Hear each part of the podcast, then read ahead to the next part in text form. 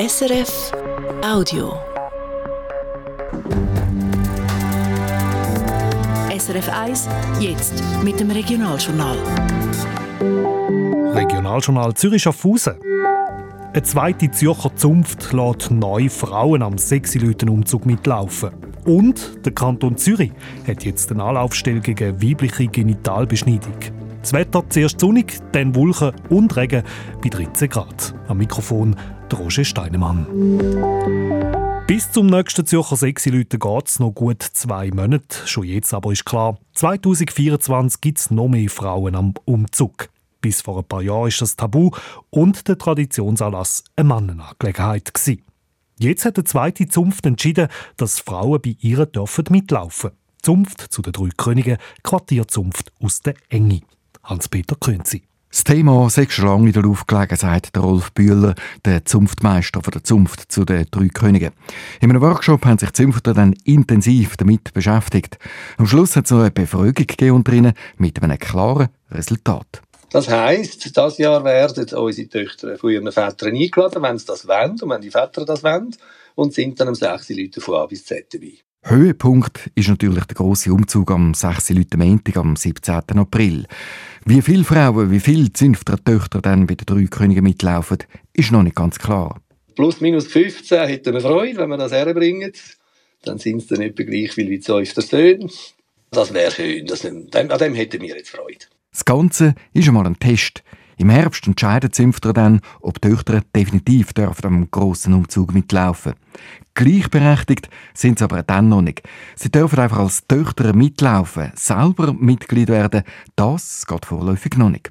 Das ist bis jetzt noch kein Thema. Das kommt dann vielleicht mal später so. Also wir haben jetzt schon mal alle Versionen durchgespielt und jetzt haben wir uns entschieden, jetzt fangen wir einfach mal so an. Jetzt tun wir mal das Frühlingsfest für unsere Töchter auf, dann werden wir darüber abstimmen und dann schauen wir. Es geht also Schritt für Schritt mit den Frauen in der Zunft. Der erste Schritt hat die Zunft zur Meise gemacht. Dort haben die Töchter der Zunfter schon vor einem Jahr mitlaufen Und seither sind sie auch bei den Zunftanlässen unter einem Jahr dabei gewesen, erzählt der Zunftmeister der Meise, der Konstantin von Schultes. Wie also ist das gewesen, Zunftanlässe mit Frauen? Sehr unaufgeregt. Wir haben immer etwa 10% der Teilnehmer bei unseren Anlässen sind Frauen und es hat sich aber sonst gar nichts geändert. Die Stimmung und alles ist immer noch genau gleich. Die Frauen, konkret eben die Töchter der Zünfter, sind auch bei den Meisen einmal aufprobt dabei. Mitglied werden können sie vorläufig noch nicht. Bei uns ist es ja so, wir müssen, um, dass jemand Mitglied, also dass Frauen Mitglieder werden, müssen wir die Statuten ändern. Das heißt, es braucht dort dann nochmal eine Abstimmung und äh, dann wird sich zeigen, wenn die gut rauskommt, ist es so. Genau. Die Abstimmung gibt es vermutlich in vier Jahren. Ein Schritt zurück scheint eher unwahrscheinlich. Und so dürften dann auch die anderen Zünfte je länger je mehr in Zugzwang kommen. Genitalbeschneidung von Frauen. In der Schweiz verboten und strafbar. Und doch leben allein im Kanton Zürich fast 3000 Frauen und Mädchen, die betroffen sind. Zu ihnen helfen gibt es im Kanton seit gestern eine Anlaufstelle. Opfer und Angehörige werden gratis beraten. Die Stelle soll aber auch aufklären und Präventionsarbeit leisten. Die Regierungsrätin Nathalie Rickli hat das Projekt Minti initiiert. Das Bedürfnis nach Hilfe sei gross. Es hat schon erste Kontaktaufnahmen gegeben, bevor die Anlaufstelle überhaupt in Betrieb war, weil wir im September eine Medienkonferenz gemacht haben, informiert haben über das Angebot. Und das ist sehr erfreulich. Und darum bin ich überzeugt, dass wir mit dieser Anlaufstelle einen wichtigen Beitrag leisten können, um Frauen und Kinder besser zu schützen. Der Regierungsrat hat für die Anlaufstelle 2 Millionen Franken gesprochen.